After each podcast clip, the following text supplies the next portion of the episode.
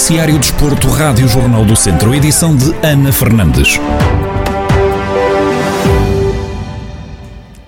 Tondela deu um passo de gigante nas contas da manutenção ao vencer por 2 a 1 o Nacional da Madeira em jogo desta tarde, referente à jornada 28 da Primeira Liga de Futebol. Golos de Morilho e Ricardo Alves deram os três pontos à equipa beirã.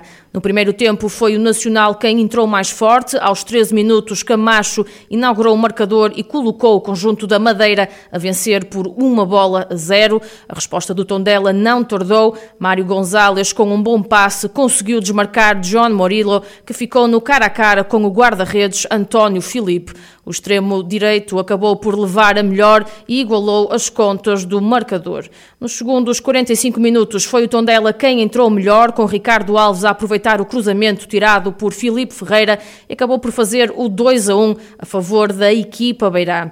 A segunda parte do encontro fica ainda marcada pela expulsão de Nuno, Nuno Borges, aliás, do Nacional, aos 85 minutos e ainda antes do apito final para o aliás, para o final do encontro, o Tondela beneficiou de uma grande penalidade que acabou por ser defendida por António Filipe. Depois desta vitória, Tondela fica provisoriamente na nona posição com 34 pontos, enquanto o Nacional se mantém em último lugar na Primeira Liga com 21. O Académico de Viseu recebe o Porto B no próximo domingo no Estádio Municipal de Aveiro, em jogo da jornada 30 da Segunda Liga de Futebol. Na antevisão ao duelo, Carlos Agostinho, comentador da Rádio Jornal do Centro, salienta as boas práticas que os academistas têm demonstrado nos últimos encontros e por isso acredita que vão conquistar os três pontos. Sabemos que com o aproximar do final do campeonato as possibilidades de, de, se ganharem pontos vão, vão encurtando e cada jornada que passa é menos uma oportunidade. É verdade que, que, o Académico nas últimas jornadas e falando de resultados não tem sido os pretendidos, mas há uma coisa que nos garante alguma confiança e pensar no futuro de uma forma positiva. Sabemos que o Porto também está numa situação não muito, não muito confortável. O que, que eu quero dizer é, é que o Académico e eu tenho visto os últimos jogos. Não ganhou, mas demonstrou uma capacidade grande, um espírito de sacrifício enorme, um, um, uma demonstração de querer, de vontade, de, ultra, de ultrapassar o momento que está a atravessar. E eu confio, eu confio que, que vai conseguir a vitória.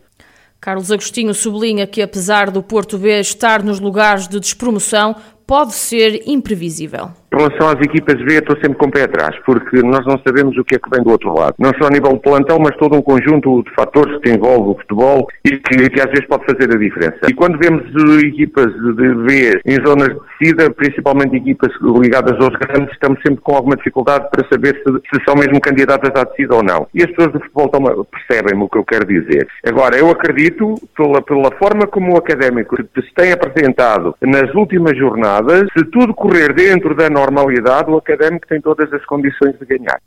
O Académico de Viseu ocupa atualmente a 14ª posição com 29 pontos, apenas mais 3 que o Porto B, que está na 18ª e última posição da segunda Liga. O apito inicial da partida está agendado para as 11h15 da manhã do próximo domingo. Marcelo Ribeiro e Pedro Gonçalves, jogador do Castro, jogadores do Castro Daire, foram escolhidos para a equipa do ano da Série D do Campeonato de Portugal. Em declarações exclusivas à Rádio Jornal do Centro, Marcelo, avançado e capitão do conjunto castrense, admite que é um orgulho ser reconhecido pelo segundo ano consecutivo e salienta a importância desta distinção acaba por, por ser um motivo de orgulho mais um ano, mais uma vez, porque no ano passado também, também acabei por ter esse reconhecimento, mas o que, o que me preze mais aqui e, e, o que me alegra mais é, é, é, o clube ter-se mantido mais um ano neste campeonato e, e manter a, a, possibilidade dos jovens aqui do Conselho também poderem disputar eh, estes patamares, que, que acaba por ter muita visibilidade para eles, porque eu acabo por já, por já ter uma idade que, que não me permite passar mais, mais que isto. Marcelo Ribeiro assume que este reconhecimento é prova de que no interior também existem equipas e jogadores com qualidade.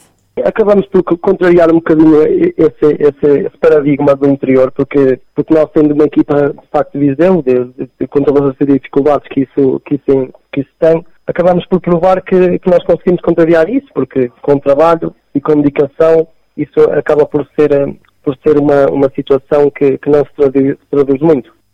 Já Pedro Gonçalves, guarda-redes do Castro Daire, admite que este é um prémio sobretudo coletivo. O Guardião destaca o trabalho realizado por todo o plantel, que só assim permitiu esta distinção sem dúvida que, que, é sempre bom quando o, nosso trabalho é reconhecido, mas acima de tudo, ainda que seja um prémio individual, este prémio, não, ou seja, não o referencio só a mim, à minha pessoa, eh, porque o coletivo, para mim, está acima da parte individual e só, só pelo simples facto de ter o grupo de trabalho tive ao longo destes dois anos, eh, de pessoas com muito caráter, de pessoas que, que, me ajudaram bastante na minha evolução enquanto atleta e enquanto ser humano. É assim, este prémio, mais que, que aquilo que seja, ou seja, da parte individual, é um prémio coletivo, porque sem eles, eh, acredito, não acredito que tivesse alcançado este feito. Marcelo Ribeiro e Pedro Gonçalves foram escolhidos para fazer parte da equipa do ano da Série D do Campeonato de Portugal, onde o Castro Daire assegurou a manutenção, ficando no sexto lugar com 35 pontos. Decorreu ontem o sorteio da segunda fase da Divisão de Honra de Futsal da Associação de Futebol de Viseu. A competição vai ser dividida em duas zonas, Norte e Sul, sendo que cada série vai ser subdividida em dois grupos. Na Zona Norte, o Grupo 1 é composto por quatro equipas e o sorteio ditou que na primeira jornada o Tarouca vai receber o Sinfãs, enquanto Gente Nave Alvite vai à casa do Moimenta da Beira. No grupo 2 da Zona Norte, o Castro Daire recebe o Penedono e o Lamego vai jogar fora de portas com o São João da Pesqueira. Já na Zona Sul, o grupo 3 é composto por três equipas. A primeira jornada vai opor a Casa do Benfica de Viseu ao Viseu 2001B, enquanto o Pedreles fica de fora na primeira ronda. As restantes jornadas são discutidas segundo um regulamento que vai ter como base os coeficientes das equipas. O grupo 4 da Zona Sul vai ser discutido por quatro equipas e na primeira jornada o Tuna Santo Estevão recebe o Sernancelho, enquanto o Unidos da Estação joga em casa com o Rio de Moinhos. Esta quarta-feira foi também sorteada a primeira divisão de futsal feminina, que vai ser dividida em dois grupos compostos por quatro equipas cada. Na Zona Norte, o Castro recebe o Satense na primeira jornada, já o Sinfãs tem deslocação ao reduto do Taboaço.